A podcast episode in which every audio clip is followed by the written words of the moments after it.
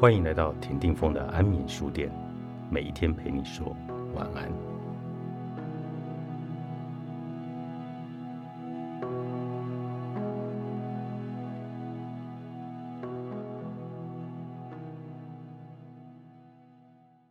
濒死经验广泛且持久的影响让人惊讶，但却是几乎每位受访者都会提到的部分。多年来，我遇到了许多有濒死经验的人。他们并没有让我觉得与众不同，但他们都坚称自己的态度和信念经历了重大的转变。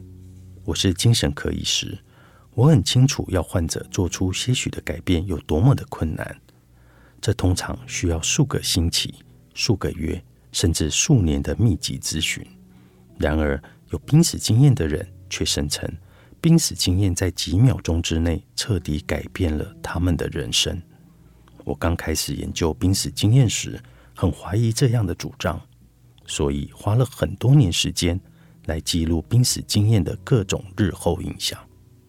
结果很明显的，当人们在自己的濒死经验中看到不同的现实，他们就永远改变了。他们很肯定的说，濒死经验的世界比我们的日常有形世界更加的真实。他们竟不能，也不想抛弃自己的这段经历，也不想重回他们在濒死经验之前的态度、价值观和行为。在我的研究中，有百分之九十的人表示，他们的态度和信念因为濒死经验而改变。有超过一半的人说，濒死经验产生的影响随着时间过去而持续增强。有三分之二的人说，因为濒死经验。他们对自己的感觉变好了，心情也有所改善。有四分之三的人说，与濒死经验之前相比，他们较为冷静，更乐于帮助他人。因为濒死经验，有些人有了新的世界观，并把这样的转变比喻成自己走在下雨的夜里，原本伸手不见的物质，突然一道闪电照亮了天空，于是。他们看到了道路、树木和周遭的一切。一刹那间，所有东西又回到了黑暗之中。但是，即使他们再也看不到周围的事物，他们仍然记得电光街市的一切。他们无法否认路和树仍旧存在。有几位研究人员发现，有些人对自我、对他人、对人生都有了全新的看法。在濒死经验后，当事人认为或更加相信死后的存在，感觉被某种力量珍视、疼惜，自尊心提高，并有了新的目标和使命感。